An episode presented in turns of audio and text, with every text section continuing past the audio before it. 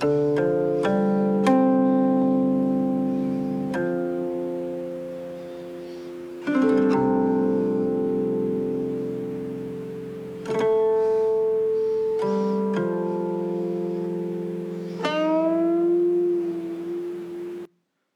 咚牙鼓响，宫使两边排，阎王生死案，东岳摄魂台。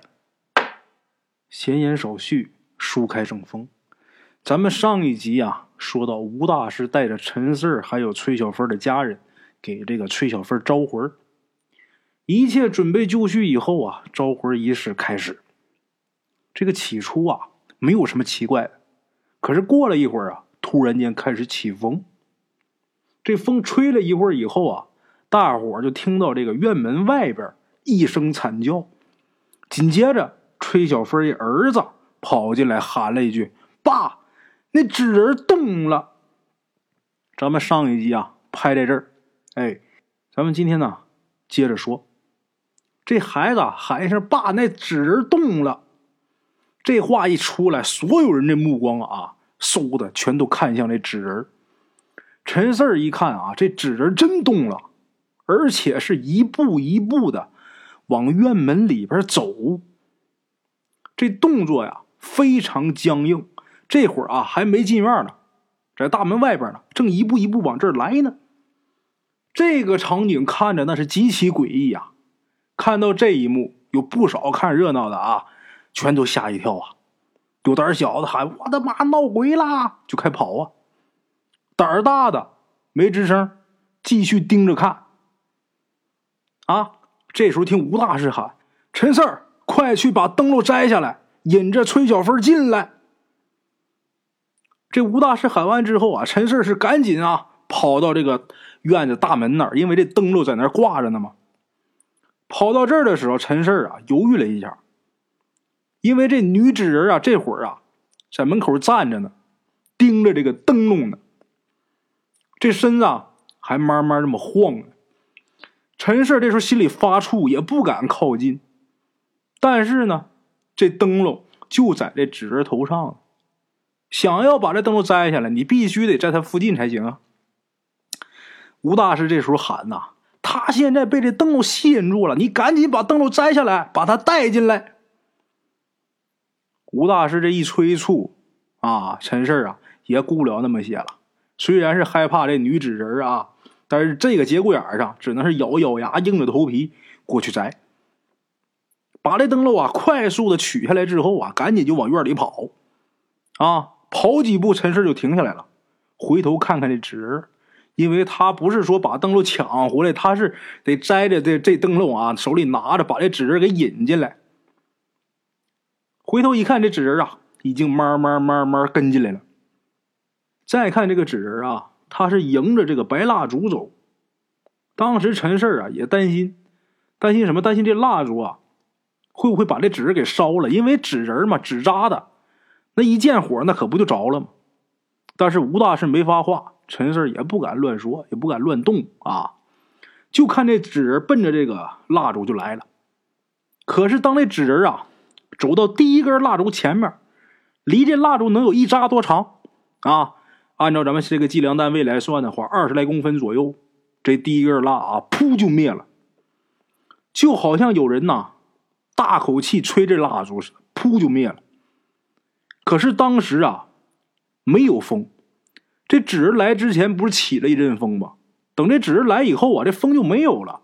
这会儿没有风，这蜡噗就灭了，所以看着呀，挺诡异的。不是风吹的，这蜡自己个儿就灭。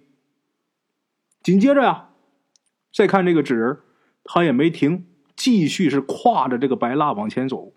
这白蜡呀，也是很配合呀啊，就跟这个里边有什么机关装置一样。这纸往前走一步，这蜡灭一根，噗噗噗，相继全都熄灭了，很神奇。陈四呢，提着这个灯笼，一步一步往堂屋里边走。这纸人在身后啊，一步一步在后边跟着。等陈四走到堂屋里边，把这灯笼拿到崔小芬身边的时候，这个纸人啊也已经走过来了，站在崔小芬这个面前。这时候吴大师啊赶紧是啊，手疾眼快，捡起地上的那两条红线，其中的一条，拿过剪刀来之后，刷刷剪了一段，能有一米五长左右吧。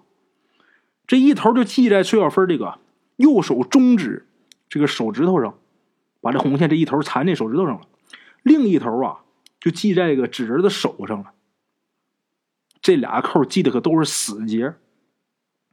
等系好以后啊，这吴大师就抬起右手啊，轻轻的拍了拍这个女纸人的后脑勺，然后就说呀：“崔小芬回来了啊！”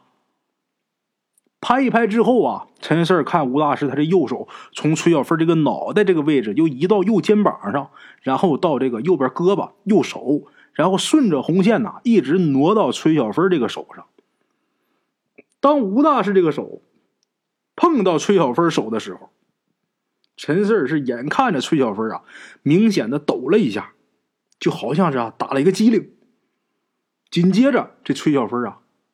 一翻白眼儿，这身体立马就往后一倒。吴大师眼疾手快，啊，一下就把崔小芬给扶住了。紧接着啊，用自己这个大拇指蘸了一点口水，点了一下崔小芬两个眼皮，然后喊了一声“归位”。啊，等把这一系列都做完之后，吴大师啊才叫崔小芬的男人把崔小芬说：“你抱屋里边去。”他男人照做了，把崔小芬抱进去。这时候，陈四急忙就问吴大师：“那个回回来了没？问回来没有？”吴大师这时候擦擦脑门上的汗呢，就说：“呀，回来了，还算顺利吧。”听到这话，陈四这心里顿时一喜啊。那吴大师他啥时候能醒啊？哎呀，估计得明天早上。一听明天早上，陈四有点不高兴。心里挺不是滋味为什么？因为呀，距离张寡妇的棺材被偷，今天已经是第四天了，七天之限，现在还剩下三天。如果三天之内找不着那口子母棺，这张寡妇肯定不会放过陈四儿。陈四儿心里着急，原地啊来回走。啊，这个时候吴大师啊也看出这个陈四心里边着急啊，吴大师就说呀：“别太着急。”还有希望。事到如今，陈四也明白，那只能是这么安慰自己。你现在你横不能过去一瓢凉水把崔小芬给泼醒吧，是吧？等着吧。一夜无话，转过天，陈四跟吴大师啊着急忙慌的往崔小芬家跑。哎，来了之后啊，看到这个崔小芬她已经醒了，陈氏这时候心情大好。陈氏啊很着急。就正打算马上就问问这个崔小芬知不知道那个怪人的事儿，他刚要张嘴，这时候听吴大师突然喊一声：“崔小芬！”吴大师这一喊呐，太突然，就别说其他人，就连陈氏都吓一跳，没明白什么意思啊。这时候再看吴大师这个表情，神情是相当的严肃了。陈氏这个心里边啊，挺紧张。因为他不清楚什么状况啊，崔小芬呢被吴大师突然这么一喊，也没明白，也没回应啊。这吴大师见这崔小芬没回应，又喊一声：“崔小芬！”陈氏这时候合计：“你不有病吗？人家在这呢，你吵吵啥呀？”这时候陈氏就觉得这吴大师是不是有什么毛病啊？果然呢，这崔小芬第一声被这吴大师喊的没明白，有点蒙圈。这第二声，这崔小芬啊，就回了一句：“你喊什么？你找我干嘛？”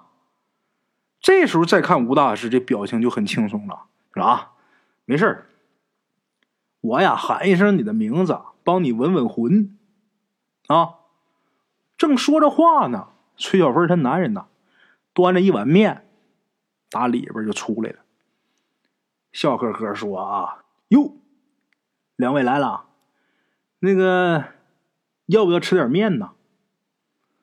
说实话啊，来之前陈四跟吴大师啊，早就已经把这早餐吃完了。这男的呀，一让就觉得啊，让吃碗面很虚伪，所以说陈四跟吴大师也没跟他客气啊。这个陈四啊，不但没接这个吃面的茬，他直接把手伸出来了。哎，你媳妇现在已经给你治好了啊，把钱给我们退了吧。这时候再看这男的呀，脸上面露难色，看着很为难。但是毕竟啊，他自己说过的话也不能不兑现，所以啊，伸兜里边摸了一把，就把这一把钱就给了陈四哎，真是一把。大伙可能没明白，之前不是说二百块钱吗？那可能就两张呗，怎么还一把钱呢？这一把钱，陈四拿到手里边之后，我大概数了一下，一百四十多块钱。陈四就赶紧问他呀：“那还差五十多呢？”这时候这男的说：“呀，那昨天那买香、买纸、买蜡，那不要钱呐？还挺横。”一听这话，陈四当时就火了，心说：“呀，你他妈给你媳妇治病！”花我们钱，你他妈还是不是男的？陈四是刚想骂这男的，可是被吴大师啊给拦了一下。吴大师瞪他一眼，那意思啊，别冲动啊！崔小凤他男人一看陈四啊想发火，结果啊被吴大师给拦了。这男的这脸上啊还很得意，哎，在那还笑。这一笑把陈四给笑火了，就没忍住啊，也没骂。这陈四啊，突然间这一伸手，我去你的吧！这一下啊，陈四这一伸手就把这男的手里不端碗面吗？这碗面这一掀，直接连汤带面一点没糟践啊，全扣这男的脸上。哎呀，这碗呐，啪就飞了啊！这面和这个面汤啊，呼啦一下全扣这男的脸上。这面刚端出来的时候啊，热气腾腾的，那估摸着是刚起锅啊。大伙想想，那得多烫！哎呀，把这男烫的吱哇乱叫啊！拿手啊就上去糊了这个面去。崔小芬也吓坏了，赶紧站起帮忙。旁边有个毛巾，顺手抄起来上去给她男人就擦。这玩意儿烫伤这东西啊，不能说愣擦，愣擦那疼啊！结果把男人给擦疼了，他男人一脚就把这个崔小芬啊给踹倒了。一脚正踹这个小肚子上，咕咚就给踹坐地上。被踹一脚之后啊，崔小芬往后一仰，摔倒在地。陈氏一看这情况，赶紧过去扶啊。扶起来之后啊，崔小芬没再上前在旁边看着。这男的把自己脸上的汤汤水水都擦掉之后，这脸都烫红了，那眼看都要秃噜皮了，气的是火冒三丈啊，指着陈氏就骂：“你个狗日的，老子他妈弄死你！”他刚说完，看那架势要动手。这时候吴大师来，你动动他试试。一听到这一声，陈四啊也很意外。这吴大师还挺护着自己啊。吴大师这时候表情很愤怒，这眼睛瞪多大呀？平时吴大师这人看着挺和善，但是能做了阴阳先生的，这脸上必然有一股煞气。这会儿一发火，一看这样子，凶神恶煞，真挺吓人的。再加上他昨天晚上做那些事儿，崔小芬的丈夫啊，这印象很深刻，知道人家有真本事，所以一看到这吴大师发火，崔小芬的丈夫啊，还真被吓住了，给吓住了，没敢过来。啊，嘴里边骂骂咧咧的，转身呐就回厨房去了，估计啊是洗脸去了。这男的走以后，陈四啊才问崔小芬说：“你没事吧？”崔小芬这时候表情啊有点失落，就说：“没啥事习惯了，习惯了。”短短的这三个字啊，就能感觉出来这女的平时过的是什么样的日子，很心酸。这时候吴大师就问呐：“崔小芬。”你知道小圆帽吗？听到“小圆帽”这三个字啊，崔小芬顿时啊怔了一下，这脸上啊能看出来害怕、恐惧。紧接着，吴大师又继续问：“小圆帽，黑色的褂子，留一辫子，你想起来了吗？”是。是那人，崔小芬说是那人。陈氏一听有门他说是那人，也就是说他见过呀。陈氏这时候心里就很激动，急忙就问：“那你快跟我说说，那个人，他他吴大师这时候看到崔小芬有点不知道该怎么说，吴大师就换了一种提问方式：“哎，崔小芬，你别紧张啊，我问问你，刨刘生媳妇坟的人是不是他？是不是这个小圆帽？”崔小芬这时候点点头，啊，证明是这意思。我再问你，是不是你带他去的，对不对？话音未落，这时候见崔小芬突然一惊，急忙啊，很慌张的摇头：“不是我，不是我。”他虽然这么说，虽然说不是他，但是从他的这表情上，以及他的眼神，都不敢看陈四跟吴大师。从这个神态上来看，他在撒谎，他在说谎，啊！崔小芬估计是害怕呀，陈四他们把这个事儿说出去。那人家刘生家肯定得找上门，不能让他呀，是吧？所以啊，吴大师啊也没有深究这个问题，然后接着问：他们打开棺材以后，发现里边刘生媳妇没有怀孕，他们对你做了什么呀？崔小芬这时候低着头说：“我不知道，我不知道。”他明显是在撒谎嘛。陈氏这时候心里很着急，就看着吴大师。吴大师啊，就对着陈氏点点头，那意思别着急。吴大师心里有数。然后吴大师接着问：“崔小芬，如果你不知道，那你那魂是怎么离体的呀？”崔小芬，我告诉你啊，如果你不说实话的话。那个人他肯定还来找你，到时候你这魂要是再离体的话，你可就离死不远了。这话一出，崔小芬顿时是抬头啊，很惊恐的看着吴大师，就说：“为什么？我只不过是骗他说刘生媳妇怀孕而已啊，我又没得罪他，凭什么要让我死啊？”崔小芬这一着急呀，这就叫不打自招啊。吴大师说：“你收他钱了，是不是？”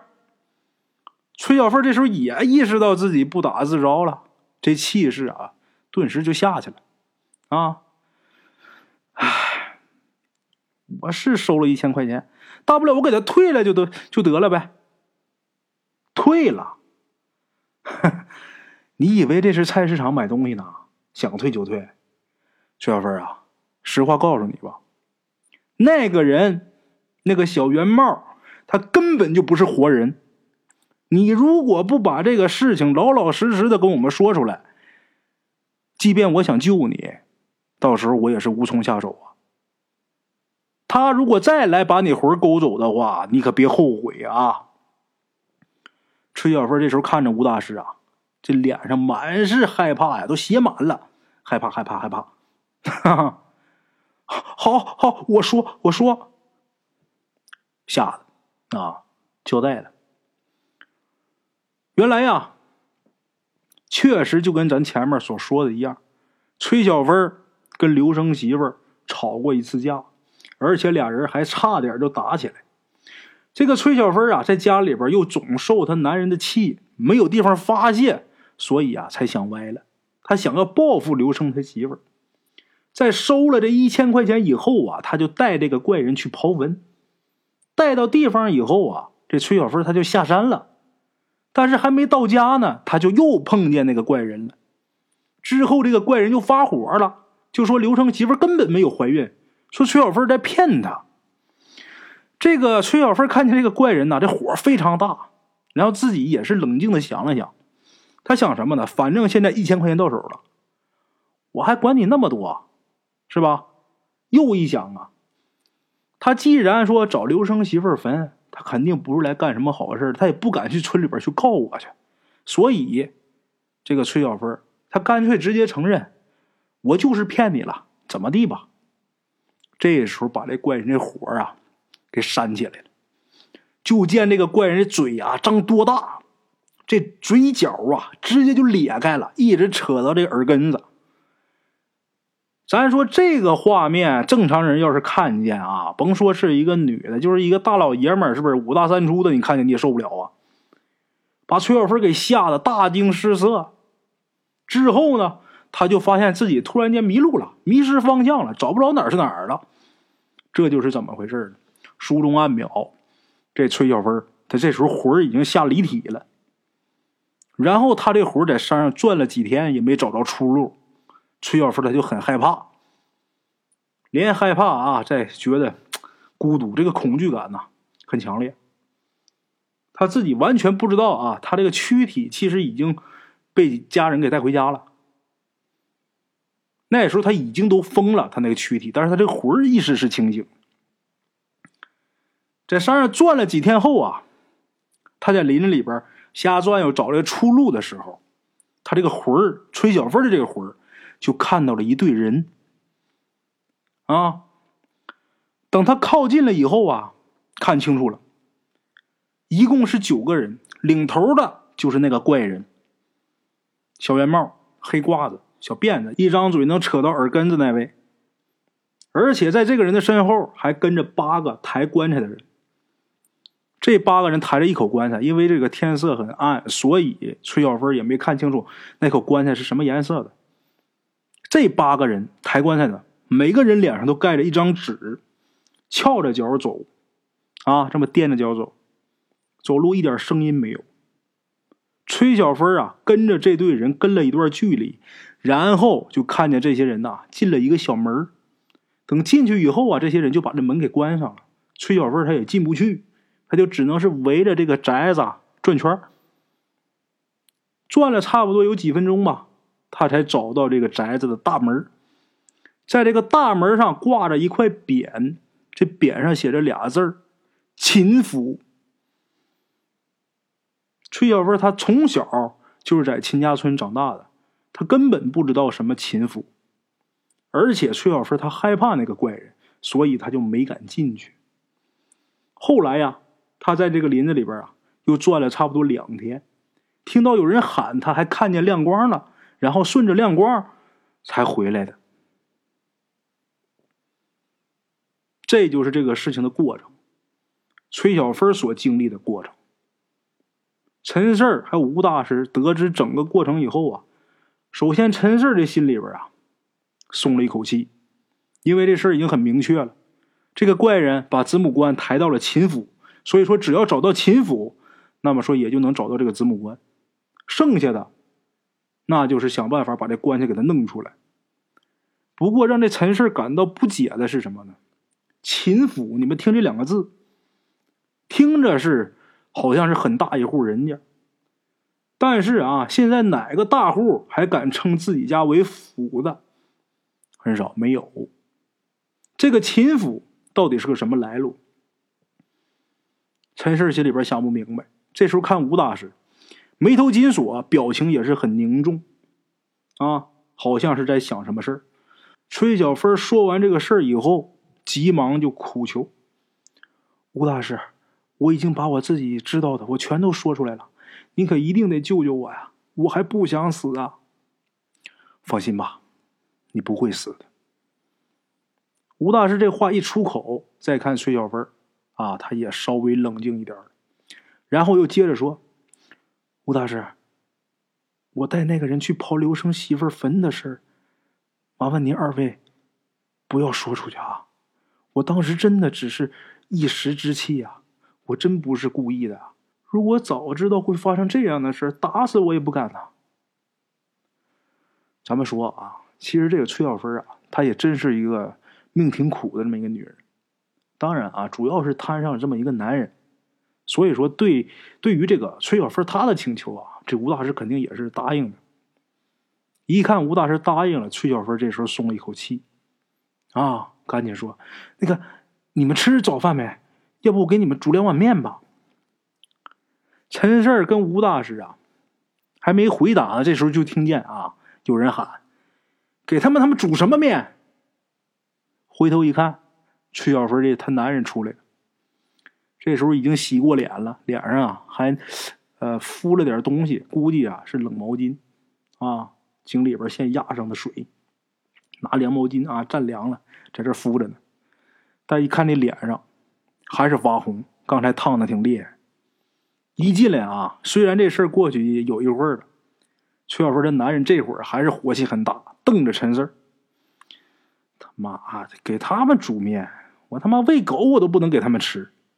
陈四心想：这老子还不想吃呢。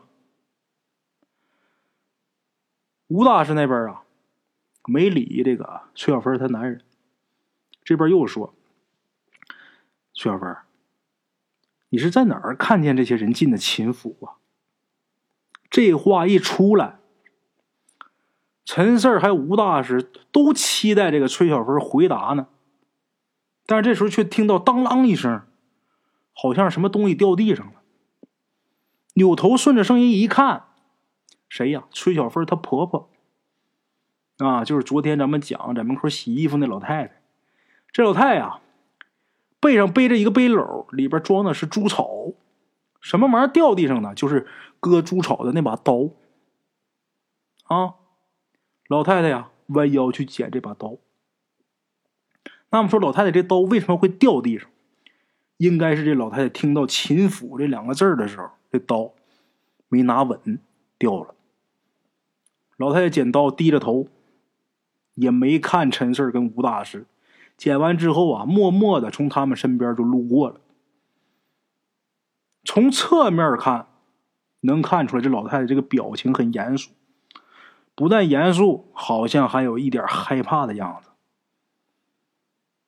这老太太这刀为什么会掉？难道说啊他知道秦府的事吗？陈四跟吴大师都意识到了这点。吴大师也是对着陈四啊轻轻点点头，那意思就是这老太太她肯定知道什么。啊，陈四赶紧啊大步上前，从侧面啊就把这老太太背篓都给接住了，就说：“来，大娘，我我我帮你们。”这老太太呀，她体力不大好。所以说背的猪草不多，陈四两只手啊就能抬起来。大小伙子嘛，顺势就从这老太太背上就给她取下来了，然后陈四自己就背上了。这老太太马上觉得不好意思，哎呀，说你是客人呐，昨天晚上你看你们又救了我们家儿媳妇，那就是我们家恩人呐。哎呀，咋能让您帮我干这粗活呢？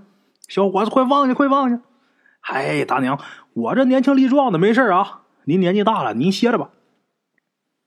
正说着呢，陈四给吴大师递一眼色，然后这眼睛又看着崔小芬就说：“这猪草放哪儿啊？”崔小芬说：“啊，那边，那边，那边。”就这么的，崔小芬带着陈四啊去放那猪草。放猪草啊，他俩去放猪草，这吴大师啊就跟这老太太呀闲聊啊，拉关系呗，探听这个秦府的事儿呗。陈四把这猪草放好以后啊，陈四又问了一遍崔小芬在哪儿看到的这个秦府？”崔小芬说：“啊，在兔仙药，山药的那个药，兔仙药。”陈四听这名咋这么奇怪呢？是吧？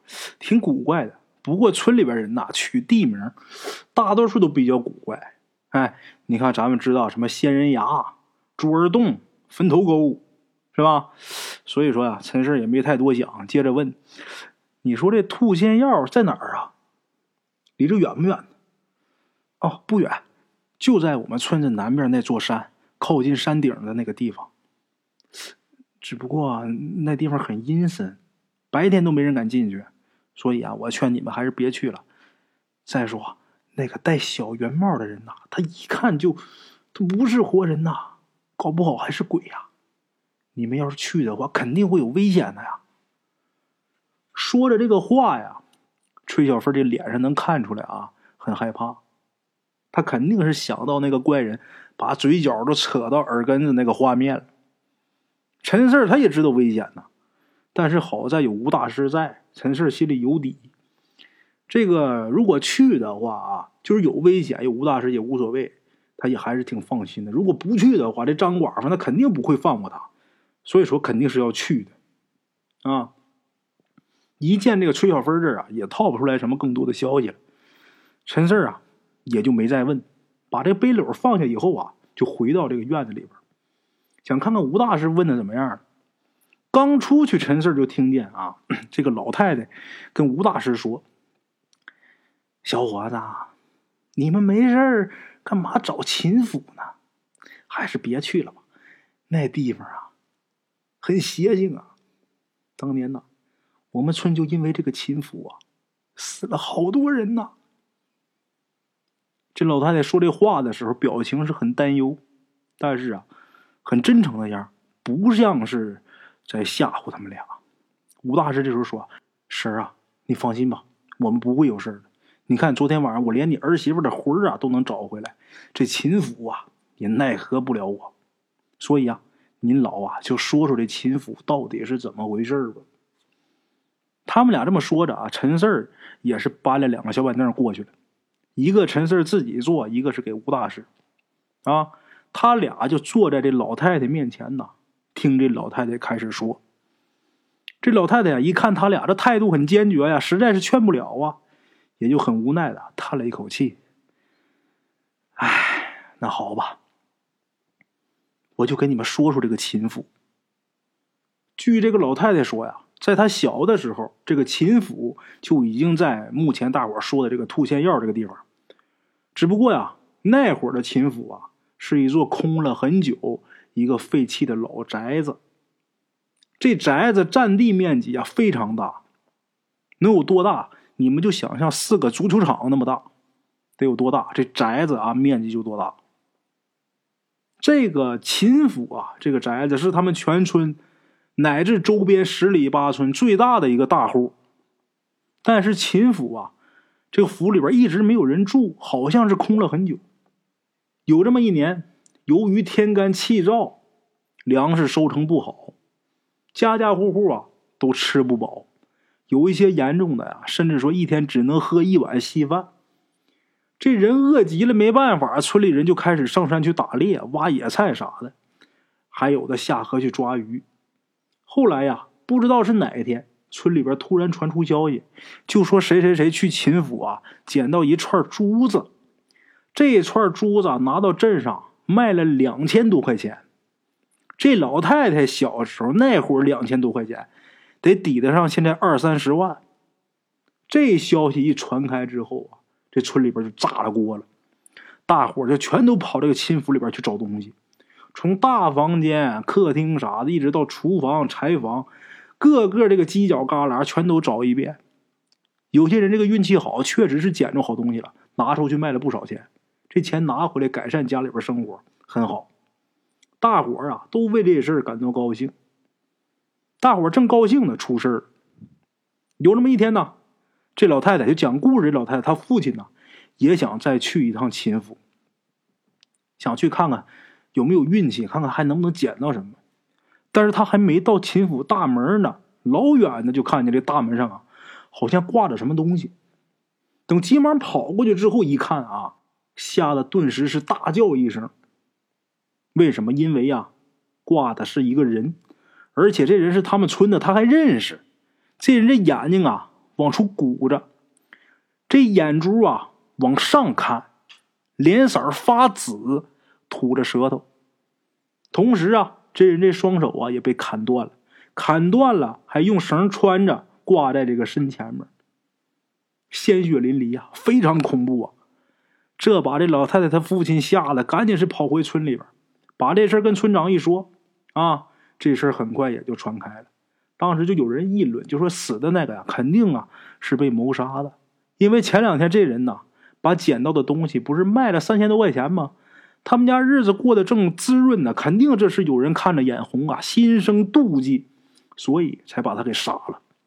这个很符合常理，但是也有人提问说什么呢？那要杀人的话，干嘛要杀完之后挂在秦府大门口？这一问完，大伙谁也答不出来。这村长啊，为了安抚村里人，就说呀，他一定会查出真凶啊，为这个死者伸冤。可是没过两天呢。这个村里边就有好多户人家跟村长说，他家里边有人失踪，结果帮忙一找，大伙找着了，这些失踪的呀，全都死在秦府，而且全是挂着，这俩胳膊被砍断了，鲜血淋漓，就跟第一个死去的人一模一样。这一下大伙就慌了，第一个可以说有人见财起意，凶狠谋杀。那这些人都是这么被谋杀的吗？村里人不知道怎么回事，但村长说呀，一定会查出真凶啊，为死者伸冤。然后这个老太太她父亲呢，不这么觉得。这老太太她父亲认为啊，这些人的死很有可能是秦府作怪。然后这老太太她爹第二天一大早就把他自己捡到的这个东西啊给秦府送回去了。其实也没有什么好东西，再加上啊，他觉得啊。这玩意儿捡到这玩意儿，他拿不出手，也没法卖，卖了估计也不值钱。正因为他这么想的，他这东西没卖，所以才捡了一条命。紧接着几天，又有很多这个村里人挂在秦府大门口，两条胳膊被砍断啊！而且死去的人呢越来越多，男女老少都有，就一点规律没有。这下村里人不干了呀，因为他们不知道这些人为什么死的呀。也不知道下一个会不会就是自己，所以啊，村里人就强烈要求啊，必须马上找出真凶啊！有的甚至吓得都打算搬家了，不在这住了。这时候就有人猜，这些死者会不会是因为他们拿了秦府的东西出去卖，所以说才死的这么惨？这个一提出来啊，提醒大伙了，因为他们发现啊，死去的这些人呐。都是之前去过秦府捡过东西的，有人就提出疑问了，就说这咱们在场的有很多人都进过秦府捡东西啊，为啥没死啊？有聪明的看出区别了，啊，就说没死的那些啊，可能是没把东西卖了，而死了那些，都是把东西拿出去卖了的，没卖的没事卖的就得死。这一句话点醒了好多人呐，啊，绝大多数人赶紧是跑回去把自己捡到的东西啊。如数归还秦府。本来呀，他们以为这样就能免除一死啊，可是不是，还在死人。还回的第二天，又有不少人说自己家里边一大早人就不见了。大伙那都不用想啊，不约而同的直接奔秦府吧，让他找去吧。到那儿一看，不见的这些人啊，全都死在这了。这一下村里极其惶恐，好好的一个村子。现在死了差不多三分之二了，再这么死下去，这村里边要死绝户了。这村要死绝户了。剩下这些没死的，被这个恐怖的气氛呐，几乎是快要吓疯了。这个人呐，一恐惧到极点，那就是愤怒啊。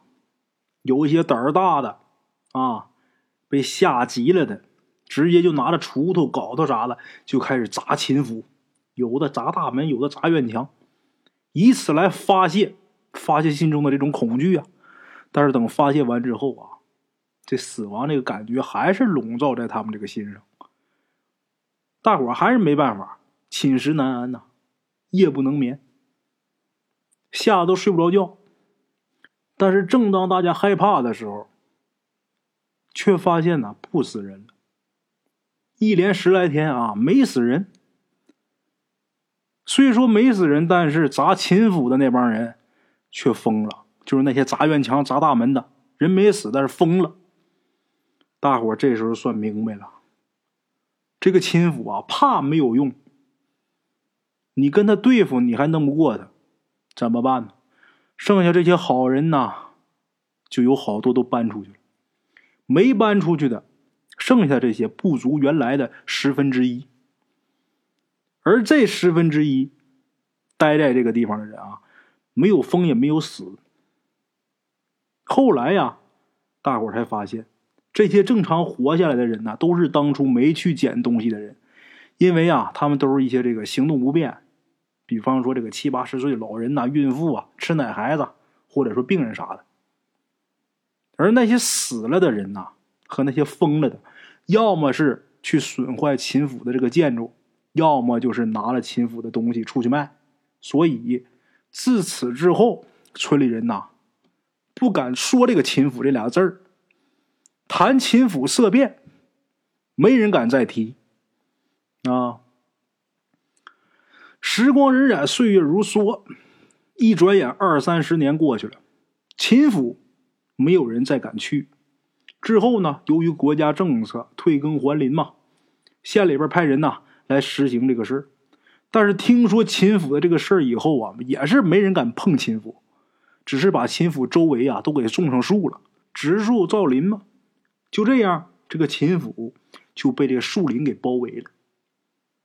即便是蓝天白云的天气，你老远要是看这个秦府的话，周围都是碧绿的树林啊，唯独这座宅子看着比较阴暗。也可能是因为周围这些树的原因，就给人一种啊凉飕飕的寒意。一走到那附近，浑身都起鸡皮疙瘩。啊！在此之后啊，忽然有这么一天，电闪雷鸣，下了大暴雨，下了整整一夜。结果等这暴雨停了以后，第二天，村里人无意发现这个秦府不见了。那么大一个院，那么一个宅院啊，不见了，就仿佛是凭空消失一样。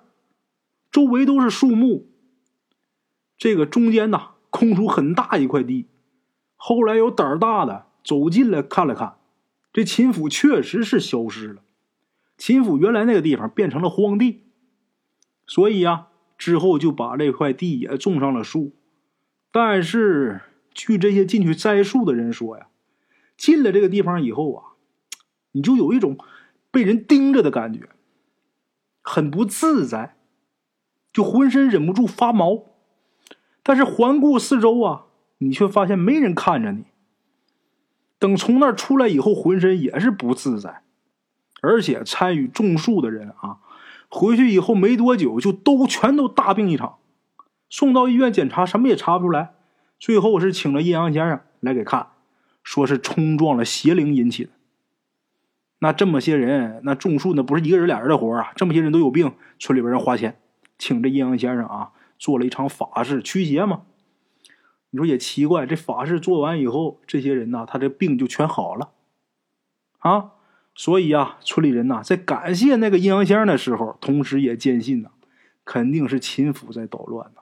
虽然他已经不见了，但是依然能够影响到敢进去的人，敢踏入那块地的人。故此，这个村里边啊，更是没人敢提这个秦府。时间一长啊，秦府这个事儿啊，就只有老一辈人知道，因为没人敢提，没人敢聊嘛。时间一长，知道这个事儿死的越来越多，老人还知道，像崔小凤这样年轻点的就完全不知道了。啊，陈四儿听这个老太太说完以后，后背就开始发冷。好家伙，看来这个秦府是非常神秘啊。也不知道他到底是怎么回事啊！居然这么邪性。想着呢，陈四问吴大师：“吴大师，咱俩还去吗？” 陈氏这时候开始犹豫了，完全没有之前那么坚定了，就想有吴大师在我没事是不是？我不去的话，这张寡妇得找我。但是现在开始犹豫了，完全被老太太这一番话给吓着了。而这吴大师这时候的表情啊。也很凝重，沉默了好一会儿之后啊，跟陈氏说：“走，跟我去买点东西，咱们一起去找一找这个琴妇。”路边的茶楼，人影错落。用声音细说神鬼妖狐，用音频启迪人生。欢迎收听《大圣鬼话》。Hello，大家好，我是主播孙宇。吃完了饭，然后就回到自己的课室上啊。回到课室喜马拉雅、百度搜索“大圣鬼话”，跟孙宇、孙大圣一起探索另一个世界。那天山女子独守枯城。感谢鬼友们，感谢鬼友们，感谢鬼友们一路陪伴。大圣鬼话，见字如面。欲知后事如何，且听我下回分说。